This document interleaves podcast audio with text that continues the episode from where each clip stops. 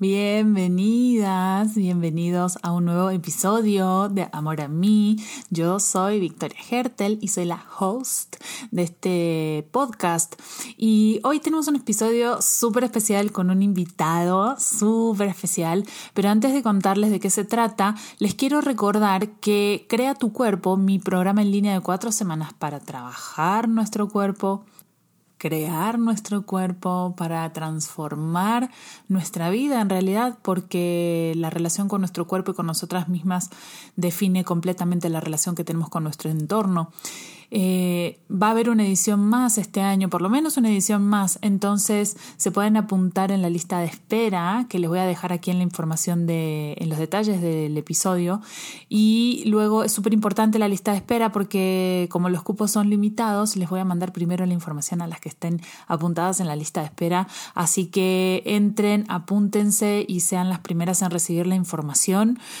Y bueno, voy a pasar de lleno a contarles sobre este episodio y sobre mm, el invitado que traigo el día de hoy, que se llama Arturo Singer, que es pensador sistémico, es egresado de la Facultad de Química como químico de alimentos. Y la verdad que para mí es súper importante compartirles esta plática del día de hoy y presentarles a Arturo, porque la verdad es que Arturo ha sido una influencia muy importante en mi manera de pensar, en mi manera de percibir. Sobre todo, bueno, las que ya me conocen, el primer pilar eh, que usamos para trabajar nuestro cuerpo, ¿no? Que tiene que ver con las leyes que regulan nuestro cuerpo. Y mm, él me ha, de hecho, ayudado ya hace como cinco años que trabajamos juntos y él me ha ayudado a descubrir cuestiones físicas de mi cuerpo, justamente que con otros enfoques o con otros paradigmas que no son enteros, que no son integrales, que no son holísticos, digamos, que no toman a la persona, o sea, en este caso a mí, de una manera eh, total, sistémica, eh, no hubiéramos podido resolver. Yo llegué con Arturo porque es una historia muy, muy interesante y hay gente que de hecho le, como que le, le, le muchos botones pero Arturo eh, yo lo conocí como pareja de la otra ex esposa de mi ex esposo.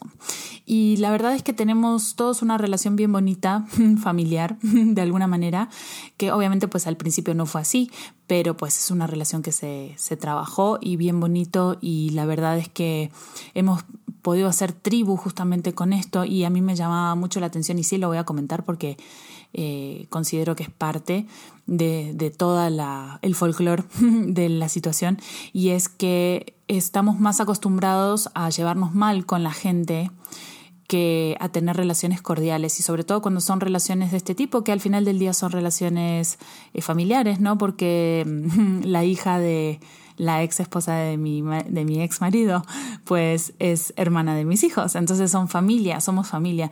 Y al final del día poder hacer vínculos y, y realmente poner por encima lo que realmente importa, ¿no? Y no las diferencias, o sea, lo que nos une y no lo que nos separa, para mí es lo más importante y hemos podido eh, hacer esto, ¿no? Con ellos y muchas veces cuando hablo del tema, cuando me preguntan o cuando les explico, la gente se sorprende mucho porque no puede entender cómo uno se puede llevar bien, ¿no? Entonces yo creo que hay que normalizar el, el vínculo, normalizar tener vínculos sanos, normalizar eh, tener vínculos amorosos, tener vínculos enfocados en lo que sí unen y no en lo que separan justamente. Y bueno, afortunadamente yo así conocí a Arturo eh, en aquel momento de mi vida, hace casi cinco años atrás. Eh, tenía un tema de salud, algo muy común, muy común, pero no quiere decir que esté bien, ¿no? Que, que sea algo que estuvo, estuvo bien. Yo la pasé muy mal, tenía gastritis.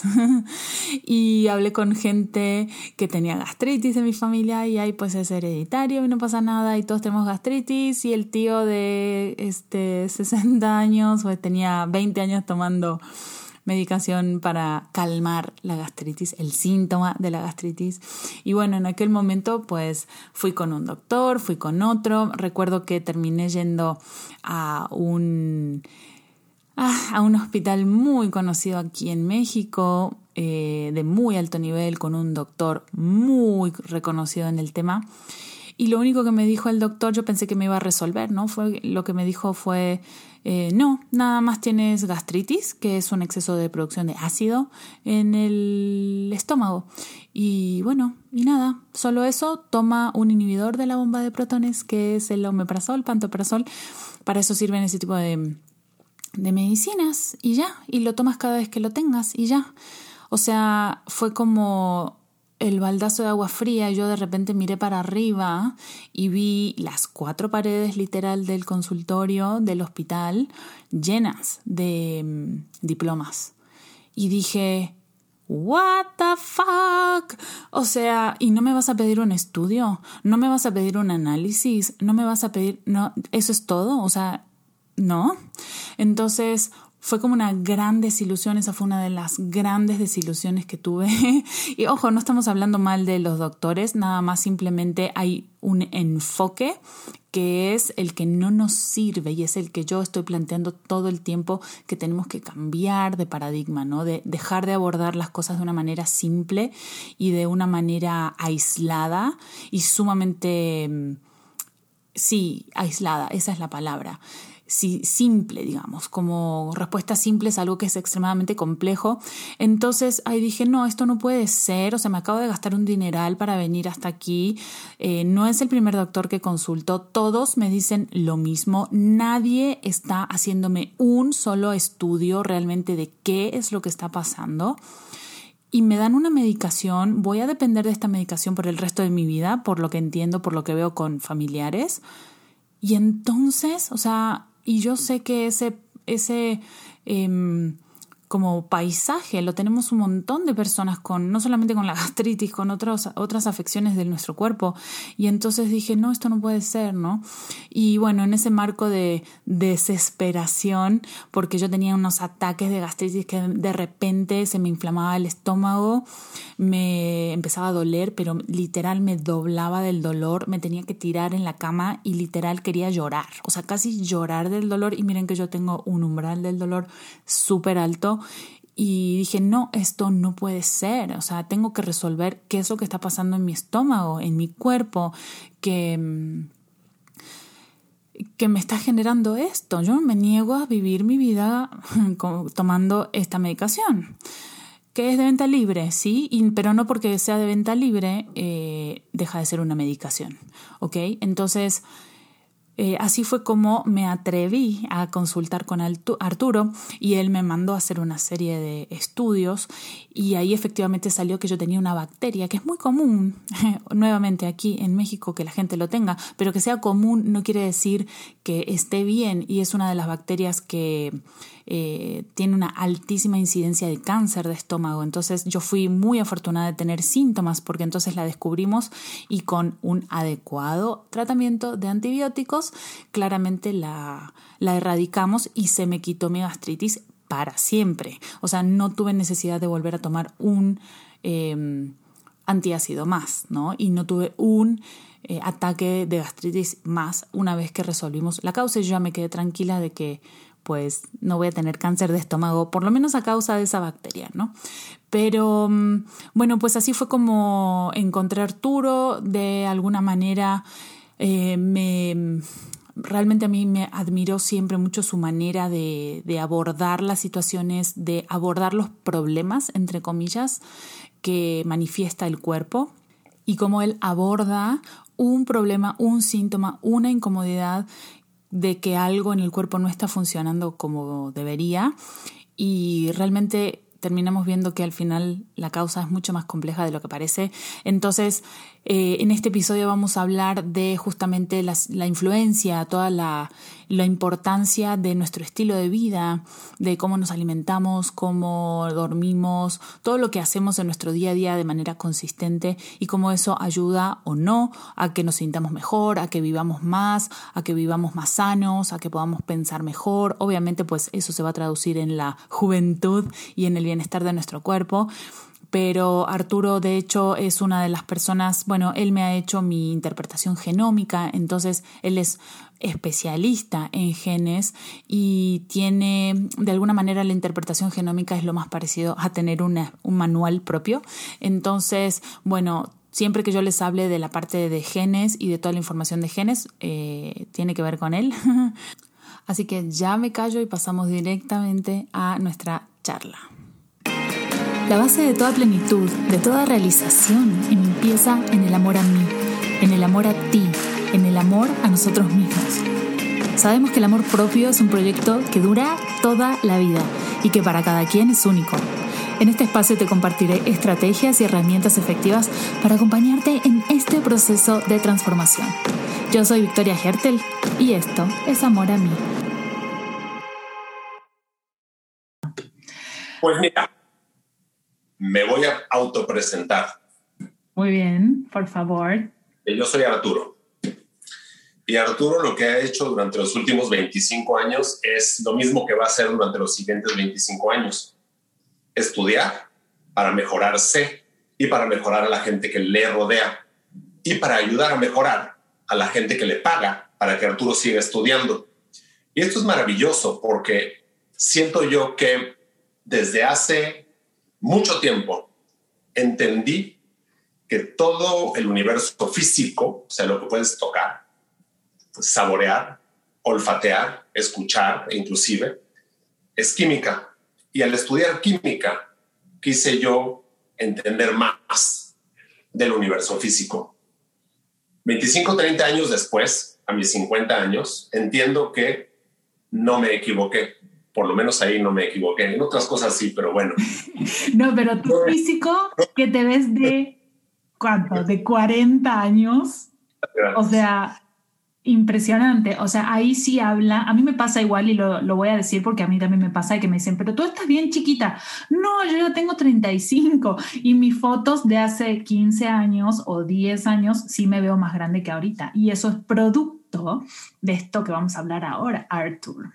Claro, es producto de entender que más allá de las modas o de los caprichos, hay, una, hay un plan, hay un mapa genético que nuestros cuerpos siguen para que estemos sanos, para que seamos funcionales y para que podamos tener familia sana y funcional y que nuestros genes pasen de generación en generación, que es la forma en que tenemos esta mm, necesidad de vivir más allá de lo que nuestros años físicamente en el planeta nos permitan. Claro, de trascendencia, ¿no? Esa es la palabra que estaba buscando. Ahora, no quiero decir que de manera natural tenemos que estar en contacto con la naturaleza, como muchas veces se ha manejado de una manera es maravilloso lo que estás hablando porque justo yo que vengo, bueno, vos sabés que yo estoy, me encanta escucharte, me encanta aprender de vos. Hace muchos años que te confío personalmente mi salud. Y mm, justo, bueno, sabes que yo tengo una gran orientación por todas estas cuestiones emocionales, ¿no? Y el otro día pensaba y veía esta parte de la, yo que hablo mucho de energía, ¿no? Esta parte de la killing energy, que hay en la naturaleza. O sea, en la naturaleza, o sea, vos de repente ves un predador que no tiene piedad a la hora de cazar su presa porque de eso depende su supervivencia, ¿no? Y está esta energía de killing energy y, y está en todos lados, en las plantas, en los animales, en las, bueno, hasta en los seres que no vemos, ¿no? Entonces, creo que tenemos una idea moderna de lo que es la naturaleza que no tiene nada que ver con lo que realmente es. Y el ser humano está inmerso en esa naturaleza. Entonces, aguas, ¿no? Sales a andar en bicicleta y te detienes y los mosquitos empiezan a picotear, picotearte las, las piernas, este, quieren alimentarse. Eh, si te caes, te cortas, te ensucias Y si te quedas al sol mucho tiempo, pues te da calor, te quemas, te hace daño a la piel muchísimo tiempo. Entonces, el punto aquí es que estar en contacto con la naturaleza nos hace durar menos. De manera natural, una vez que el ser vivo se reproduce, y en algunos casos, como es el caso humano, cuida a sus crías durante determinado tiempo, ya la naturaleza no tiene ningún uso biológico para ti y lo que quiere es desecharte para que vengan las nuevas generaciones. ¿Qué es lo que está pasando actualmente? El separarnos poco a poco de la naturaleza, o sea, dejar de beber agua de río y empezar a tomar agua purificada que no tenga contaminantes o bacterias patógenas que te ocasionan una disentería que provoque muerte, o el vivir en una casa o en un departamento donde no estés durmiendo en el suelo y que no se te suban las arañas o, mm.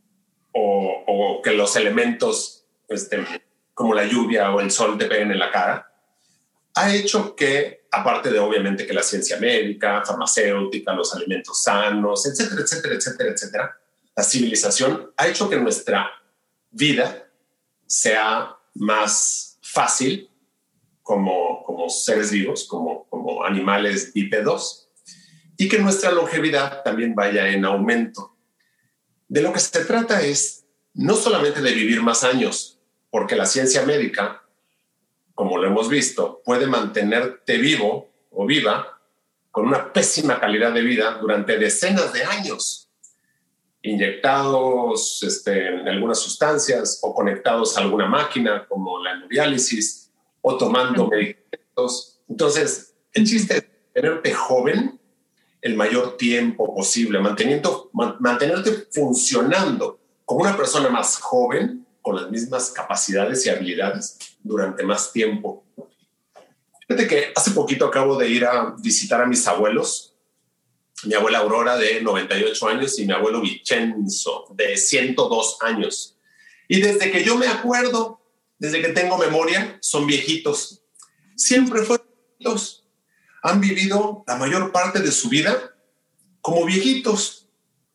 Eso es una de las cosas que yo, en mi caso y en el caso de las personas que me permiten ayudarles, evitamos. Lo que queremos es vivir el mayor tiempo posible de lo que sea que alcancemos a vivir lo más jóvenes. Lo más joven, claro, y funcionales y sintiéndote bien y estando claros y teniendo energía, que a mí me llama tanto la atención, me canso de ver día a día gente súper joven que se siente de la fregada, que no duerme, que ni siquiera su cuerpo, o sea, no funciona. O sea, cosas básicas, por ejemplo, incluso con el tema sexual, que lo, que lo tenemos que hablar porque pues es parte del ser humano, no lo pueden hacer ni lo disfrutan. O sea, el cuerpo no funciona. Y yo veo mucho que es toda esta parte de, ay, el amor propio y entonces, em, sobre todo en las mujeres, ¿no? Bueno, de que si te amas, entonces no tienes que hacer nada para mejorar tu cuerpo. Y al final del día, lo que estoy tratando de comunicarles es que si tu cuerpo no funciona bien,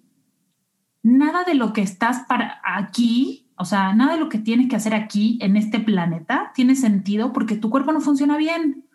Entonces, no es frívolo, no es una moda, no, es algo que, alguien más, ni, exacto, no es algo que nadie más pueda hacer por ti, lo tienes que hacer tú. Y esa idea de que acéptate como eres es verdaderamente atroz, porque te voy a decir, verdad absoluta, los seres humanos llegamos a este planeta, todos, en un estado de ignorancia absoluta. No sabemos ni caminar, ni hablar, ni comer, ni movernos, nada. Y poco a poco la educación que vamos recibiendo nos va armando, nos va civilizando, si no seríamos unos salvajitos que este, mm, tendríamos la información mm, mínima necesaria para sobrevivir. Entonces, acéptate como eres no significa que si hueles feo, te quedes oliendo feo, porque así O que si no te has rasurado, digas, no, bueno, es que yo soy el barbón, entonces ya me acepto como soy. A ver, no, Arturo, hay una mejor versión de ti, que es el Arturo rasurado o el Arturo bañado, ya no huele. Entonces, de la misma forma, hay una mejor versión de ti donde sí entiendes lo que lees, si lees ese libro que no has leído antes, inclusive aprendes un idioma que no has hasta ese momento aprendido y vas aumentando tu acervo cultural. Yo creo que eh, para poder hacer eso, o sea, esa parte del acéptate es como la curita que le quiere poner la sociedad al no sufras por lo que eres y te tienes que esforzar en cambiar. O sea, el punto es, ok, sí puedes ver lo que eres, observarlo, y sin juicio y sin crítica y sin dolor, puedes decir, ok, esta versión de mí está padre, ¿cómo logro una mejor? sin drama, sin drama. Y la naturaleza nos da un montón de ejemplos donde el entorno cambia la expresión de los genes. Ahí vamos. En el caso de la nutrigenómica, en particular, tenemos el ejemplo de las abejas. Pero permíteme, eso es porque justo se entrecortó por las dudas, eso dijo Arturo que eso se llama epigenética, es, sería cómo influye nuestro ambiente, nuestro entorno, en nuestra expresión de nuestros genes, ¿no? Exactamente. Y de una manera más específica, la nutrigenómica es esa parte de la epigenética que estudia cómo algunas sustancias químicas que forman los alimentos tienen la habilidad de cambiar la expresión de los genes. Uno de los ejemplos que viene a la mente es las abejas. Las colonias de abejas tienen un sistema y una estructura espectacular que se sigue estudiando por lo eficientes que son. Inclusive las larvas de todas las abejitas son genéticamente iguales, pero a aquellas larvas que alimentan con, jalea real, las obreras, sucede que hay una disminución de expresión genética de un par de genes y estas larvas se transforman en abejas reinas con la fantástica habilidad de poner más larvas. Y las demás que han sido alimentadas con miel normal sin estas sustancias químicas que secretan unas glándulas de las mismas abejas, se quedan como obreras. Esta es de las primeras mm, evidencias en la naturaleza sobre el eh, espectacular y poderoso efecto de esos nutrientes que inclusive ni sabor tienen. Es impresionante lo que estás diciendo. Impresionante. O sea, la misma larva, dependiendo de lo que come, puede ser obrera o convertirse en reina, que cambia el tamaño y un montón de capacidades, ¿no? Impresionante, nada más por lo que está comiendo. Entonces, esto que se ha estudiado en las abejas es cierto de todos los seres vivos, para bien o para mal.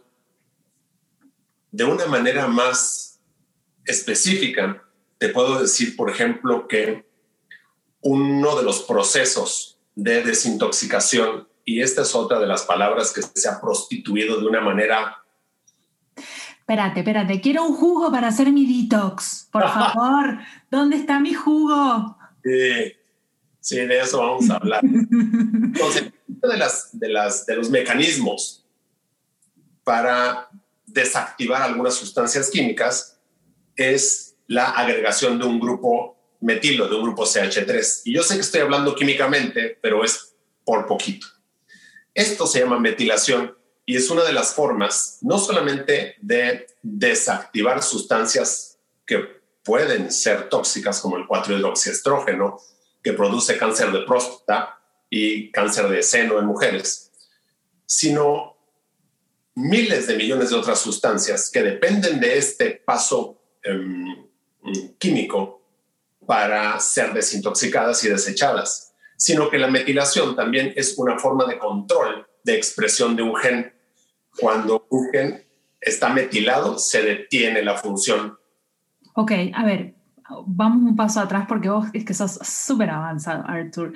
La metilación es un proceso que se da millones de veces por segundo en todo el cuerpo, ¿verdad? O sea, a ver si me corrige, porque como para traducir un poquito. O sea, no hay manera que el cuerpo no esté metilando todo el tiempo, ¿no? Correcto. Y ciertas cosas que hacemos en nuestro día a día, estilo de vida, estos que hablabas, lo que comemos, cómo dormimos, exposición a tóxicos, cambian ese proceso y a veces podemos estar sobremetilados o undermetilated, o sea, metilar de menos y eso afecta para bien o para mal. Exacto. De hecho, un ejemplo claro es, por ejemplo, el gen COMT. Este gen, y he platicado más de los genes en mi nuevo podcast, que lo he de alguna ¿Cómo manera. se llama tu nuevo podcast? Da Podcast, THE de Podcast. Lo vamos a dejar en la, acá en la información del episodio para que puedan ir a escucharte. Muchas gracias. Y este gen COMT, una de las funciones que tiene, porque tiene miles de genes, los genes funcionan en clusters, o sea, unos genes con otros. Y un mismo puede tener una función en un, en un conjunto de genes y otra función en otro conjunto de genes. Entonces, por ejemplo, una de las cosas que hace es que transforma la dopamina, que es un neurotransmisor muy necesario para sentirse vivo, para sentirse bien, con, con ganas de hacer lo que te toca hacer, inclusive relacionado con esta, esta idea eh, de, estar en un estado de, de, flow o esta idea de poder ser mm, asertivos y estar enfocados en la actividad. Resulta que la dopamina que también se necesita, hablando del asunto de la sexualidad, para tener una, una buena experiencia sexual, personas que tienen menos neurotransmisores, su libido disminuye mucho y les cuesta mucho trabajo tener una, una experiencia placentera y satisfactoria sexualmente hablando. Esto que estás, mm, permíteme un minuto, permíteme, es que esto que estás hablando es clave porque a mí me pasa mucha gente, o sea, aquí el problema es que los seres humanos nos sentimos de la fregada, ¿verdad? Y entonces muchas veces queremos resolver y sentirnos mejor desde un lugar donde no se está generando el problema. O sea, queremos nada más resolverlo quizás desde una cuestión emocional, pero esta es la razón por la cual yo cuando trabajo con las personas y hago mis cursos uso tres pilares y uno de los pilares es este del que estás hablando, es toda la cuestión química, o sea, las leyes que regulan tu cuerpo, porque no hay manera de sentirte mejor si estás haciendo cosas que químicamente tienen un impacto negativo en tu cuerpo. No hay manera. O inclusive hay cosas que no se arreglan durmiendo, hay cosas que no se arreglan leyendo, hay cosas que no se arreglan platicando y hay cosas que no se arreglan meditando. Si no tienes los precursores bioquímicos de los neurotransmisores, no se van a hacer del aire. Entonces, la dopamina se transforma en adrenalina a través de este gen. Si este gen funciona muy rápido, se te va acabando la dopamina y tienes mucha adrenalina y tienes una personalidad explosiva o inclusive agresiva y aumenta tu presión arterial y si no sabes controlarte, pues es las personas que se pelean en el tráfico y están viendo a quién golpean. Es una personalidad difícil de, llevar. Claro, que no es algo que se va a controlar nada más por voluntad, es una cuestión química. Y ahora Pregunta, porque entonces la gente va a decir, a ver, pues entonces, ¿qué medicación me tengo que tomar? Ah, bueno. es el pensamiento de antes, el pensamiento de la empresa farmacéutica que busca una pastilla mágica para resolverte la vida. Y mientras más estudio la epigenética y nutrigenómica, me doy cuenta de que el grado de complejidad es exagerado todos los días estoy estudiando este tema, leyendo libros de una actualidad impresionante y no tengo forma de aburrirme. Este tipo de estudio no se acaba, es un juego infinito. Resulta que cuando el gen COMT está metilado, la función se detiene. ¿Y esto qué significa, Arturo? Significa que tienes más dopamina y ya no tienes necesidad de andar jugando, viendo videitos, o intentando comer cosas que te suban la dopamina, simplemente ya la tienes y eres menos agresivo porque el gen no transforma tan rápido una sustancia en otra. Hay sustancias naturales, no nada más suplementos, que proveen, aunque no lo sepas, grupos metilo que ayudan a la metilación genética y vienen en la comida. Y me vas a preguntar cómo cuál. Pues fíjate, y tengo un video del tema. en mi canal de YouTube tengo un video sobre la química de la cafeína. Y me interesa hacer videos así, porque es lo que he estudiado y es lo que sigo estudiando y es lo que seguiré estudiando. Y para mí tiene un grado de interés espectacular. Una de las que hace la cafeína, aparte de quitarte el sueño y ponerte más alerta, es que es una molécula que tiene tres grupos metilo. Entonces hay personas que no funcionan bien sin varias tazas de café al día, no por otra cosa, no por lo que pensaban, sino porque la cafeína es una sustancia donadora de grupos metilo, así como los colatos activos y dependiendo de tu genética el ácido fólico, que es sintético y no es bueno para todos. Entonces, necesitan mayor mm, metilación para bajarle la función de algunos genes y poderse enfocar. Ahora, la pregunta viene del millón. Ay, ¿y yo cómo sé cuánto necesito? Y esto es lo más lindo y esta es la razón por la cual, espérame, ¿eh? antes, antes que digas nada, es por la que te traje, porque para mí ha sido clave en cómo está funcionando mi cuerpo en este momento, el trabajo que vos has hecho conmigo.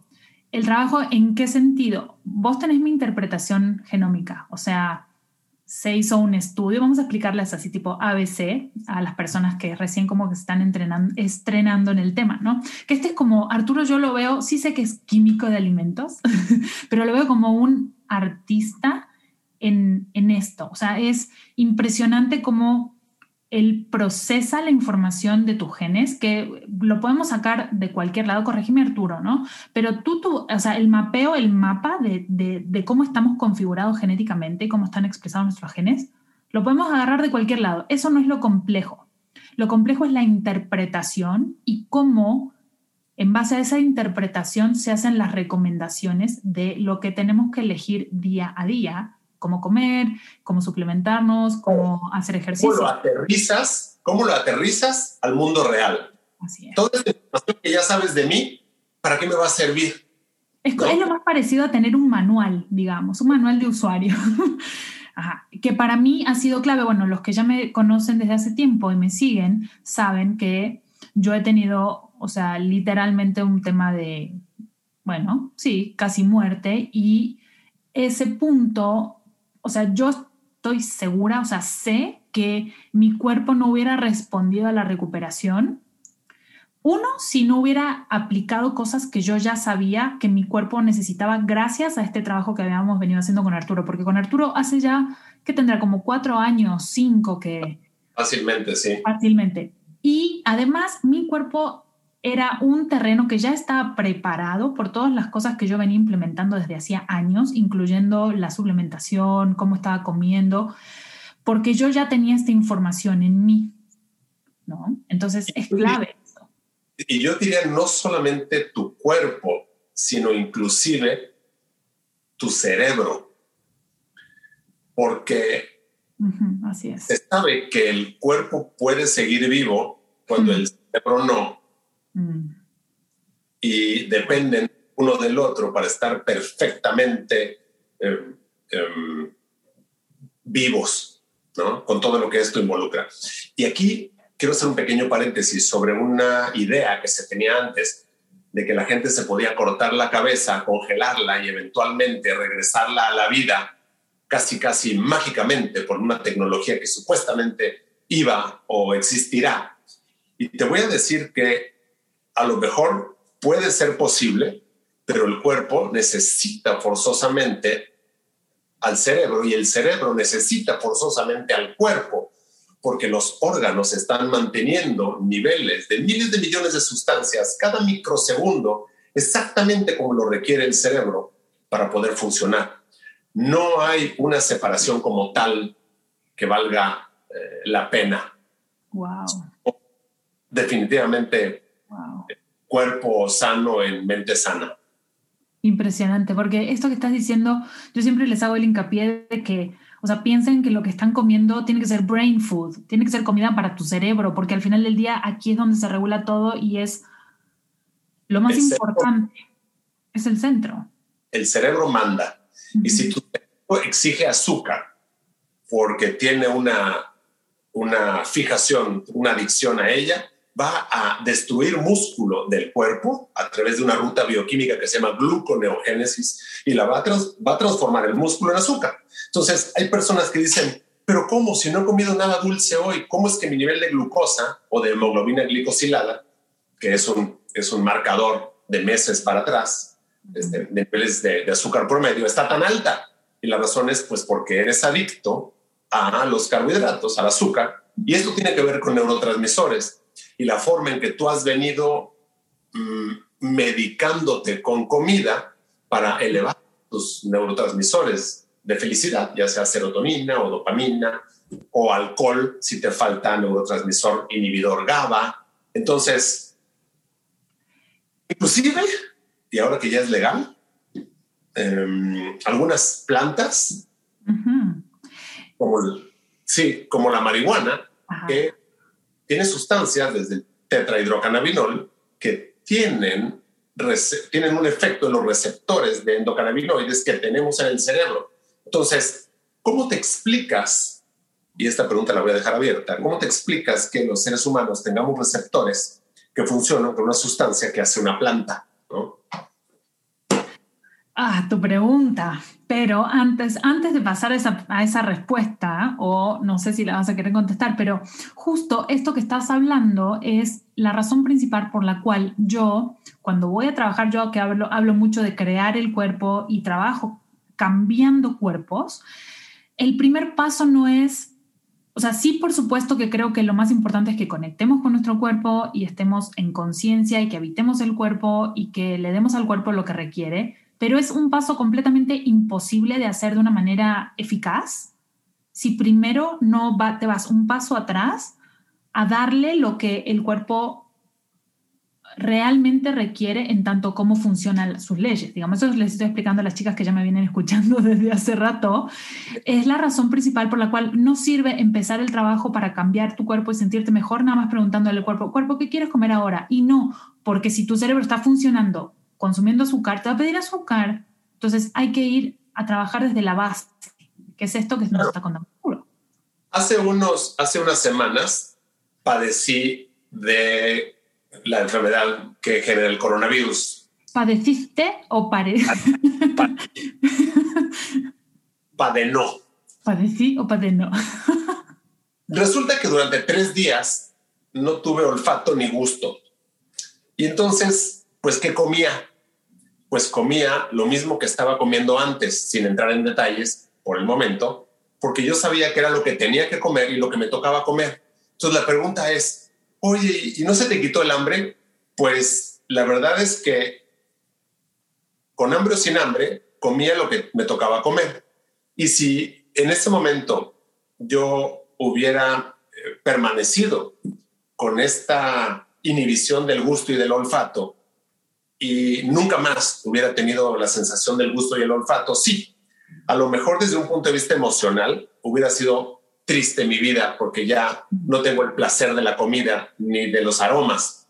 Sin embargo, ya sé exactamente qué comer y por qué lo estoy comiendo. Entonces, mi punto es, lo que el cuerpo te pide a veces es una mentira. A veces el cerebro trata de darte una señal que tú malinterpretas, es efectivamente lo que tienes se cura con algo picosito, chilosito, o ácido, o agrio. O, chocolatoso. O alguna característica, ¿no?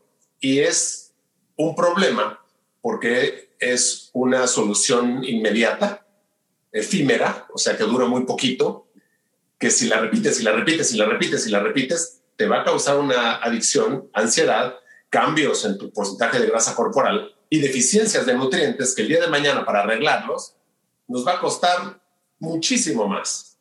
Artur, vos sabes que estos días, bueno, yo, nosotros, bueno, yo por lo menos, yo desde que te conozco lo hacemos, pero, o sea, te que tendrá como, sí, cinco años fácil que le ponemos grasa al café, ¿no? Cuando todavía no se hablaba en Instagram del tema, cuando nadie, o sea, y siempre estoy compartiendo consistentemente esta práctica y cada vez me llegan más preguntas sobre eso, ¿no? Y sobre cómo es y qué por qué y de qué qué pasa. Y esto, esta práctica en particular ha sido para mí una de las life changing, o sea, a la hora de estabilizar esta, esta parte química. O sea, el día que yo no le pongo grasa a mi café o a veces mi cuerpo me ha pedido no tomar café, tomar té y por un momento estuvo bien, pero pues ya luego lo empecé a sentir, o sea, lo que mm, mi cuerpo me pide, entre comillas, o mi cerebro eh, a lo largo del día cambia radicalmente si yo lo tomo o no lo tomo. Es correcto. Y una de las razones es porque a pesar de lo que te han dicho, a pesar de lo que se ha escrito y se comenta en los supuestos círculos de gente que supuestamente sabe, a nivel mitocondria, y mitocondria es una palabra que se refiere a un organelo que está dentro de las células. Sí, que es clave para generar energía, ¿verdad? Exacto, que está dentro de todas las células de todos los seres vivos. Resulta obvio, químicamente hablando, que las reacciones que suceden miles de millones de veces por segundo dentro de las mitocondrias, que son reacciones que se llaman reacciones del ciclo de Krebs de respiración, generan energía y que te da menos energía el comer azúcar y te da casi cinco veces más energía cuando utilizas grasa como fuente de combustible. Pero no nada más me refiero a la energía para salir a correr o para este, poder lavar más trastes o reparar más coches o leer más páginas. Energía que necesita tu cerebro para hacer neurotransmisores, que necesitan tus glándulas para hacer hormonas y esa energía que es igual a la vida. Mientras menos energía disponible tengas, menos vida vas a tener, menos provecho les vas a sacar a esas mismas 24 horas que todos tenemos en esta tierra por igual.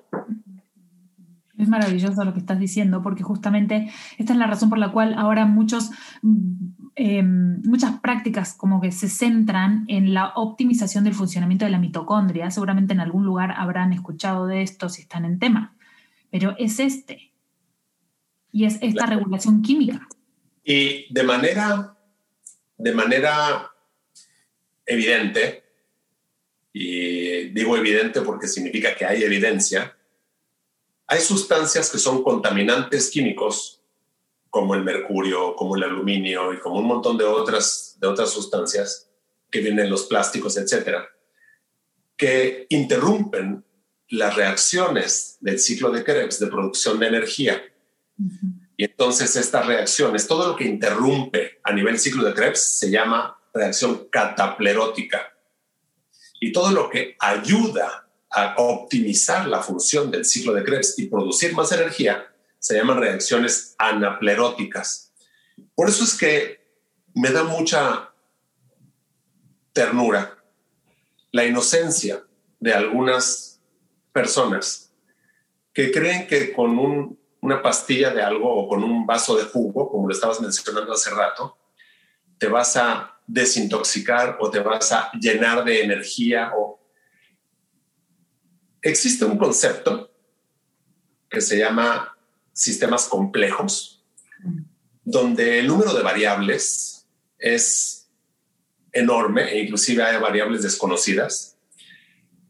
La relación y la colaboración que hay entre una y otra variable es dinámica y cambia con el tiempo y hay que estar entendiendo el sistema todo el tiempo. Y pretender entender un sistema bioquímico, biológico, complejo, con una mentalidad lineal y simple, es absurdo. Es pretender aprender a usar una licuadora utilizando el manual de una cafetera, por decir algo. Exacto. Y eh, es que ese problema es parte del paradigma de abordar nuestro cuerpo, nuestro... Sí, Gran palabra. Paradigma, gran palabra. Como si fuera una cosa sencilla que nada más con una pastillita se acabó y punto. Y es muchísimo más complejo de lo que pensamos, no solamente por la manera en que estamos viviendo, sino por la, esta justamente configuración que tenemos, que cada quien, o sea, lo que yo les digo siempre es, hay ciertas leyes objetivas y científicas por las cuales nuestro cuerpo y nuestro cerebro funciona. Eso no hay cómo, ¿no? Es como querer muchas, muchas, este, muchos hábitos que tenemos en este día a día, en esta vida moderna, digamos, van en contra de estas leyes. Es como ir en contra de la ley de la gravedad. O sea, es una estupidez. O sea, ¿por qué mejor no conocemos cómo funciona esa ley de la gravedad? La observamos y la usamos a favor.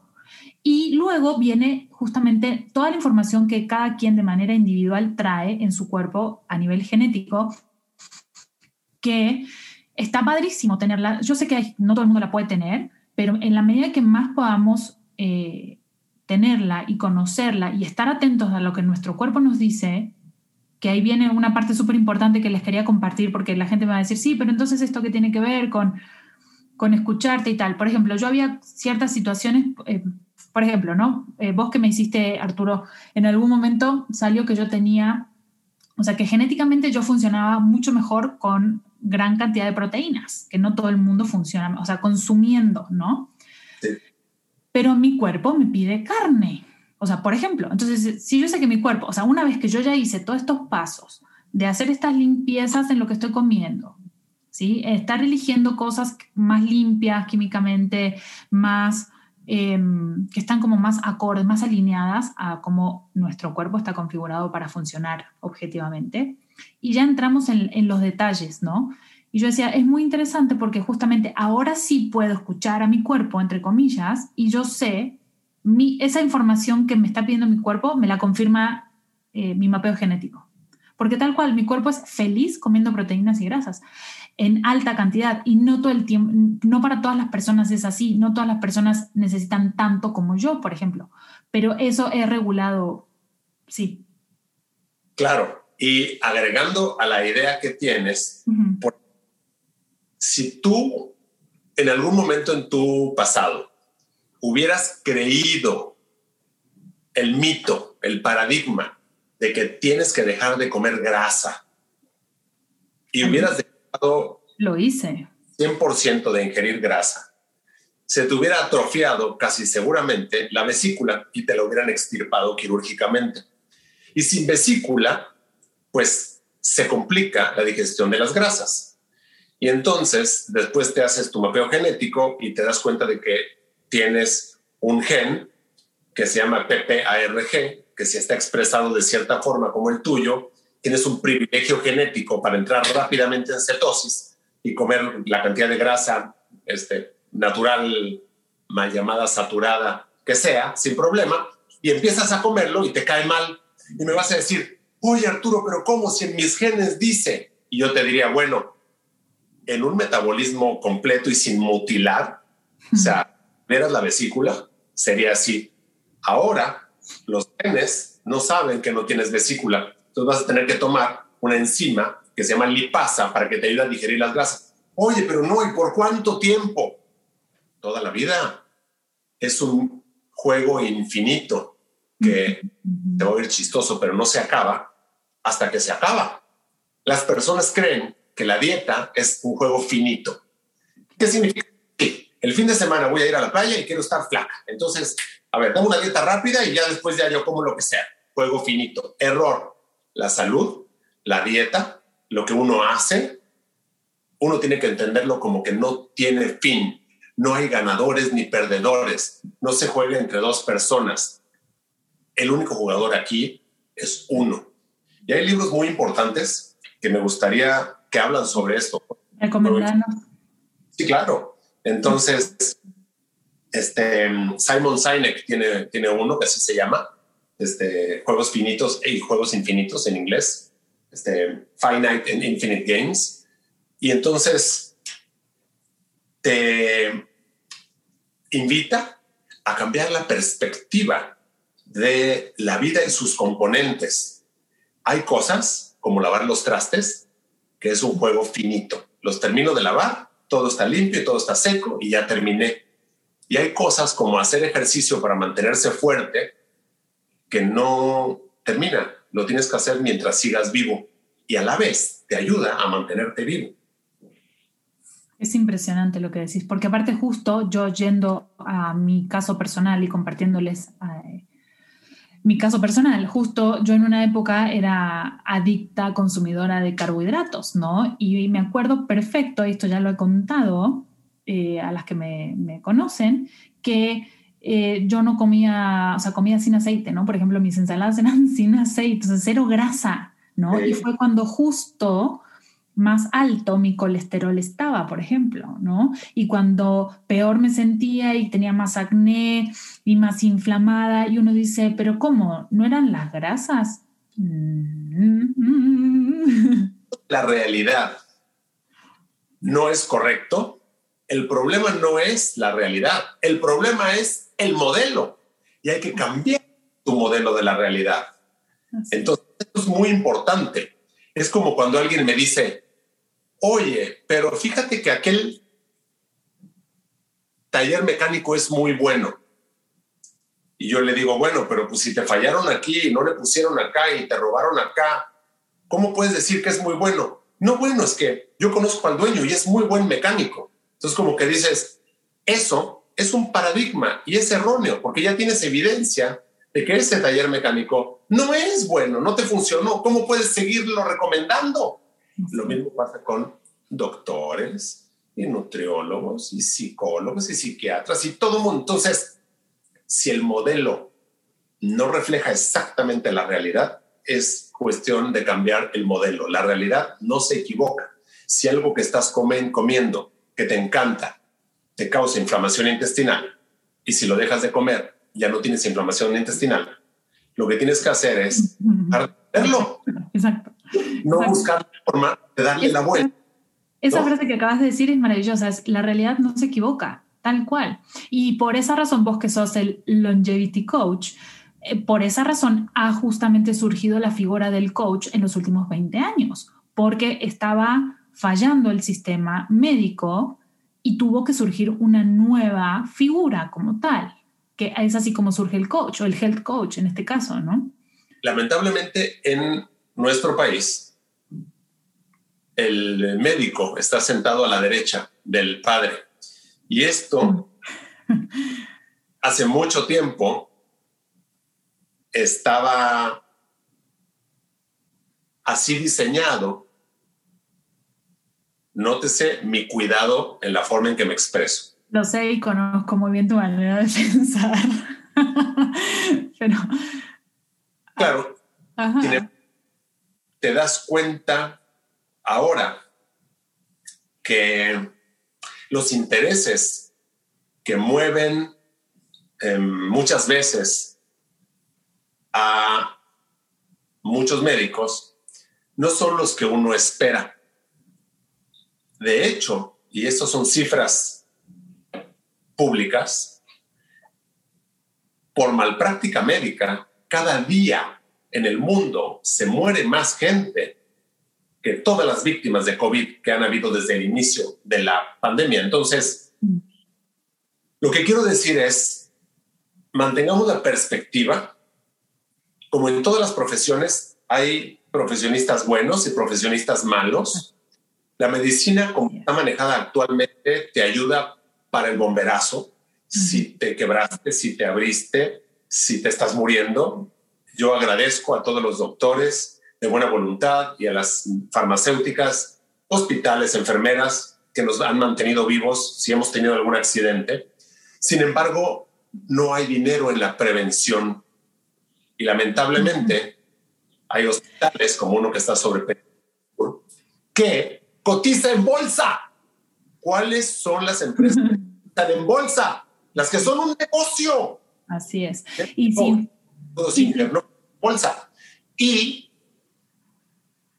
tú tampoco cotizas en bolsa. No, y me consta justamente lo que quiero decir, no es que estamos en contra de los médicos, al contrario, lo que estamos diciendo es, no por ser un doctor con la bata blanca es una garantía de que su principal interés es la salud de la persona, que en mi caso, o la prevención, que en mi caso, y yo que te conozco ciertos doctores aquí, he tenido, o sea, es el hecho de tener criterio, de entender y buscar que justamente la persona en la que vas a confiar tu salud o tu resolución de un cierto con tu cuerpo o en tu sistema, tú sepas que está orientado, el principal interés del doctor es ese, no vender o generar más dinero. Eh, yo tengo la fortuna de, creo que uno de mis mejores este, capacidades es poder detectar eso en la gente y poder rodearme de gente que me ayuda a eso y yo me doy cuenta. Entonces, una de estas personas es Arturo y sí hay otros doctores específicamente que me han dado en cuestiones específicas, ¿no? El punto es, y esto lo quiero aclarar Arturo porque es muy importante, esto que nosotros hacemos y en tu caso más todavía, va mucho más allá de una cuestión preventiva. Yo he visto revertirse enfermedades con estos cambios. O sea, es mucho más que una cuestión preventiva. Sí, es entender de que lo que te han dicho ha sido una información parcial. Y a lo mejor te dicen, sí, mire, usted va a tener que tomar este medicamento toda la vida. Claro, mientras no cambien las circunstancias, porque cambian las circunstancias y entonces ya no. Esto es súper importante porque yo me acuerdo de chica, bueno, yo que estudiaba siempre me encantó toda la parte biológica y tal, siempre me acuerdo del paradigma de chica en la escuela era, bueno, este es tu cuerpo, estos son tus genes, las neuronas, tenemos tanta cantidad de neuronas en el cerebro y esto no va a cambiar, nunca va a crecer ninguna nueva. Punto. Así es, yo me acuerdo porque aparte mi orientación de la escuela era biología, entonces y ese paradigma es el que caducó, o sea, nuestro cuerpo está programado para sobrevivir. Entonces cambian nuestras circunstancias de afuera y nuestro cuerpo todo el tiempo va a estar haciendo un esfuerzo para sobrevivir y para cambiar. Hoy ya sabemos que los genes sí se pueden reprogramar. Es justamente esta parte de somos el 30% de nuestros genes y un 70% o más es esto que está hablando Arturo de la parte epigenética, de lo que hacemos en nuestro estilo de vida, cómo dormimos, cómo descansamos, eh, lo que comemos, cómo movemos nuestro cuerpo, que van a alterar estos genes y van a determinar cómo se expresan y si se expresan o no. Sí, fíjate, hablando exactamente sobre esa misma línea de pensamiento, creo agregar algo súper importante. Hay gente que me dice, bueno, ¿y en cuánto tiempo voy a sentir esto? ¿Y en cuánto tiempo tal? ¿Y en cuánto tiempo? O sea, qué incertidumbre. Se sabe que un periodo de 24 horas tiene la habilidad o capacidad de cambiar 2% de el mm, material genético modificable por el entorno. Hay genes que no cambian por el entorno. Por ejemplo, el hecho de que tengas eh, cinco dedos en una mano no se va a cambiar porque comas X cosa. Pero hay otras partes que se llaman polimorfismos que sí. Entonces, un día puede cambiar 2% de tu genoma modificable. Y entonces en 50 días, casi dos meses, de haciendo ciertas cosas o ingiriendo ciertos suplementos, puedes lograr un cambio del 100% en la expresión de esos genes. Y es maravilloso tener este tipo de datos para dar certidumbre a quien lo pregunta. Impresionante, me encanta, me encantan esos datos y mm, realmente era un poco eh, lo que yo les contaba el otro día con esto de, se genera tanta polémica luego, es como, ¿cómo? Pero hay que comer cada dos horas y cómo que vas a tomar ese café con esa grasa en la mañana y no vas a desayunar. Claro, porque sabes la cantidad de cosas que arregla eso. ¿Y tú crees que yo estoy comprando algo extra? No, el cuerpo está, la otra vez este, vi una frase por ahí que no, no recuerdo de quién era, creo que, no sé si de Rob Wolf, no me acuerdo, pero alguien, uno de estas este, personas que nosotros seguimos hace mucho tiempo, ¿no? Pioneros en, en este tipo de, de, enfoque. Y él decía, bueno, ¿querés hacer, querés, este, hacer un detox? Ok, ¿qué necesitas conseguir? Un hígado. o sea, y ya, ¿no? Entonces, y hay gente que me pero ¿cómo? Eh, hay que comprar hígado. No, tu hígado ya lo hace, nada más dale la chance y el espacio y tu propio cuerpo va a hacer su propio detox, nada más deja de estarlo exponiendo a estas sustancias y estas cosas que son artificiales y que no tienen nada que ver.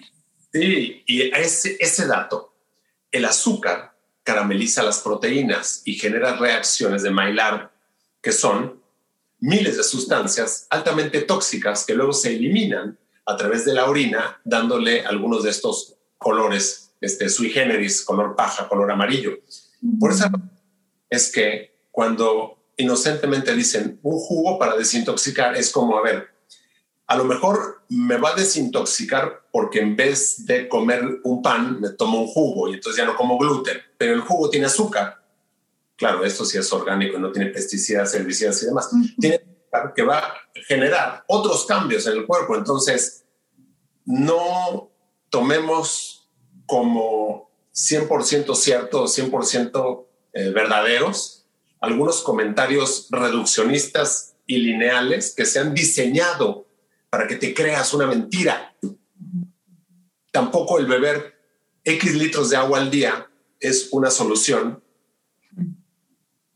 para limpieza necesariamente, porque ingieres agua limpia, excretas agua con sales y te generas una hiponatremia, o sea, pierdes sales, sodio, magnesio. Entonces, a ver.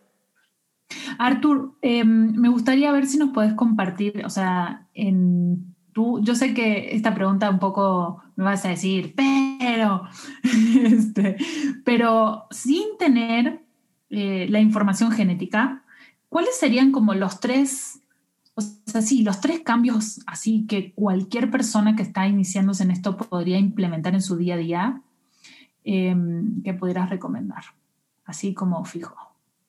Pues mira, he escuchado muchos comentarios de invitados tuyos, inclusive tus propias recomendaciones, y quiero intentar ser novedoso y aportar cosas distintas.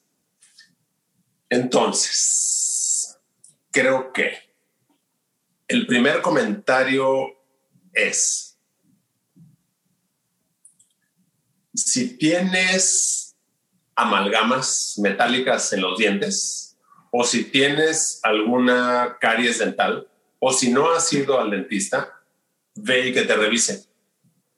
Que te hagan una limpieza, que te revisen y cámbiate las amalgamas metálicas que se utilizaban antes, que tienen mercurio y otros metales altamente tóxicos, catapleróticos y que te roban energía por otro tipo de em, eh, sustancias que son inertes.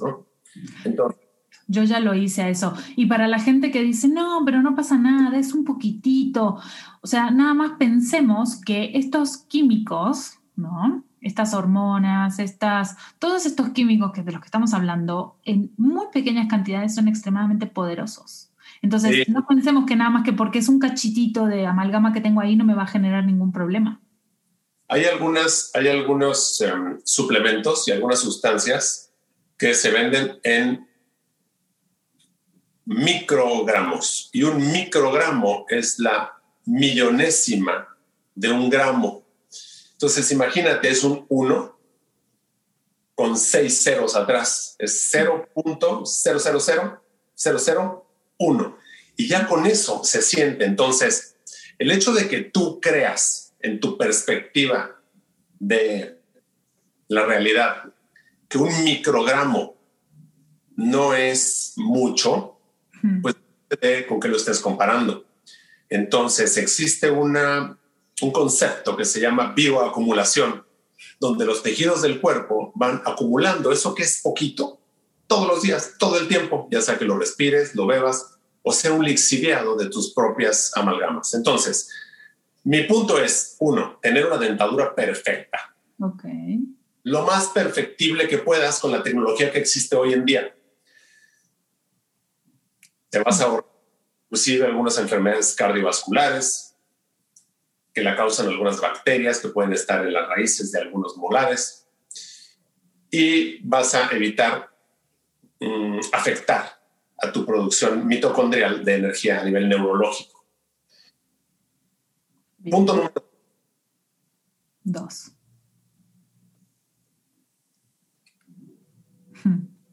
Asegurarte de que en tu casa no hayan alimentos que estén procesados y cuyos ingredientes, a la hora de leer los ingredientes, sean a lo mejor más de cuatro ingredientes. Si tienes en tu casa algo que tiene un ingrediente que no sabes lo que es o no lo puedes pronunciar, no es comida, no lo vuelvas a comprar. No caigas en el truco de que, ay, pero es que a mis hijos les gusta, pero es que aquel no sé qué, pero es que es el favor. No, no. Si ya has tenido contacto con Victoria, conmigo, y sabes la lista de alimentos que no debes ingerir, no los tengas en tu casa por nadie, para nadie, y de esa forma te vas a evitar caer en tentación si es que se te antojan, porque es más difícil tener que salir de casa, ir a la tiendita comprar algo y te vas a decir, no, sabes qué, olvídalo, mejor no. Ese es el segundo, o sea, no tengas en tu casa este, comida procesada. Bien. A menos que quieras tener, por ejemplo, algunas latas o alguna comida seca para facilidad ¿no? de, de preparación de alimentos.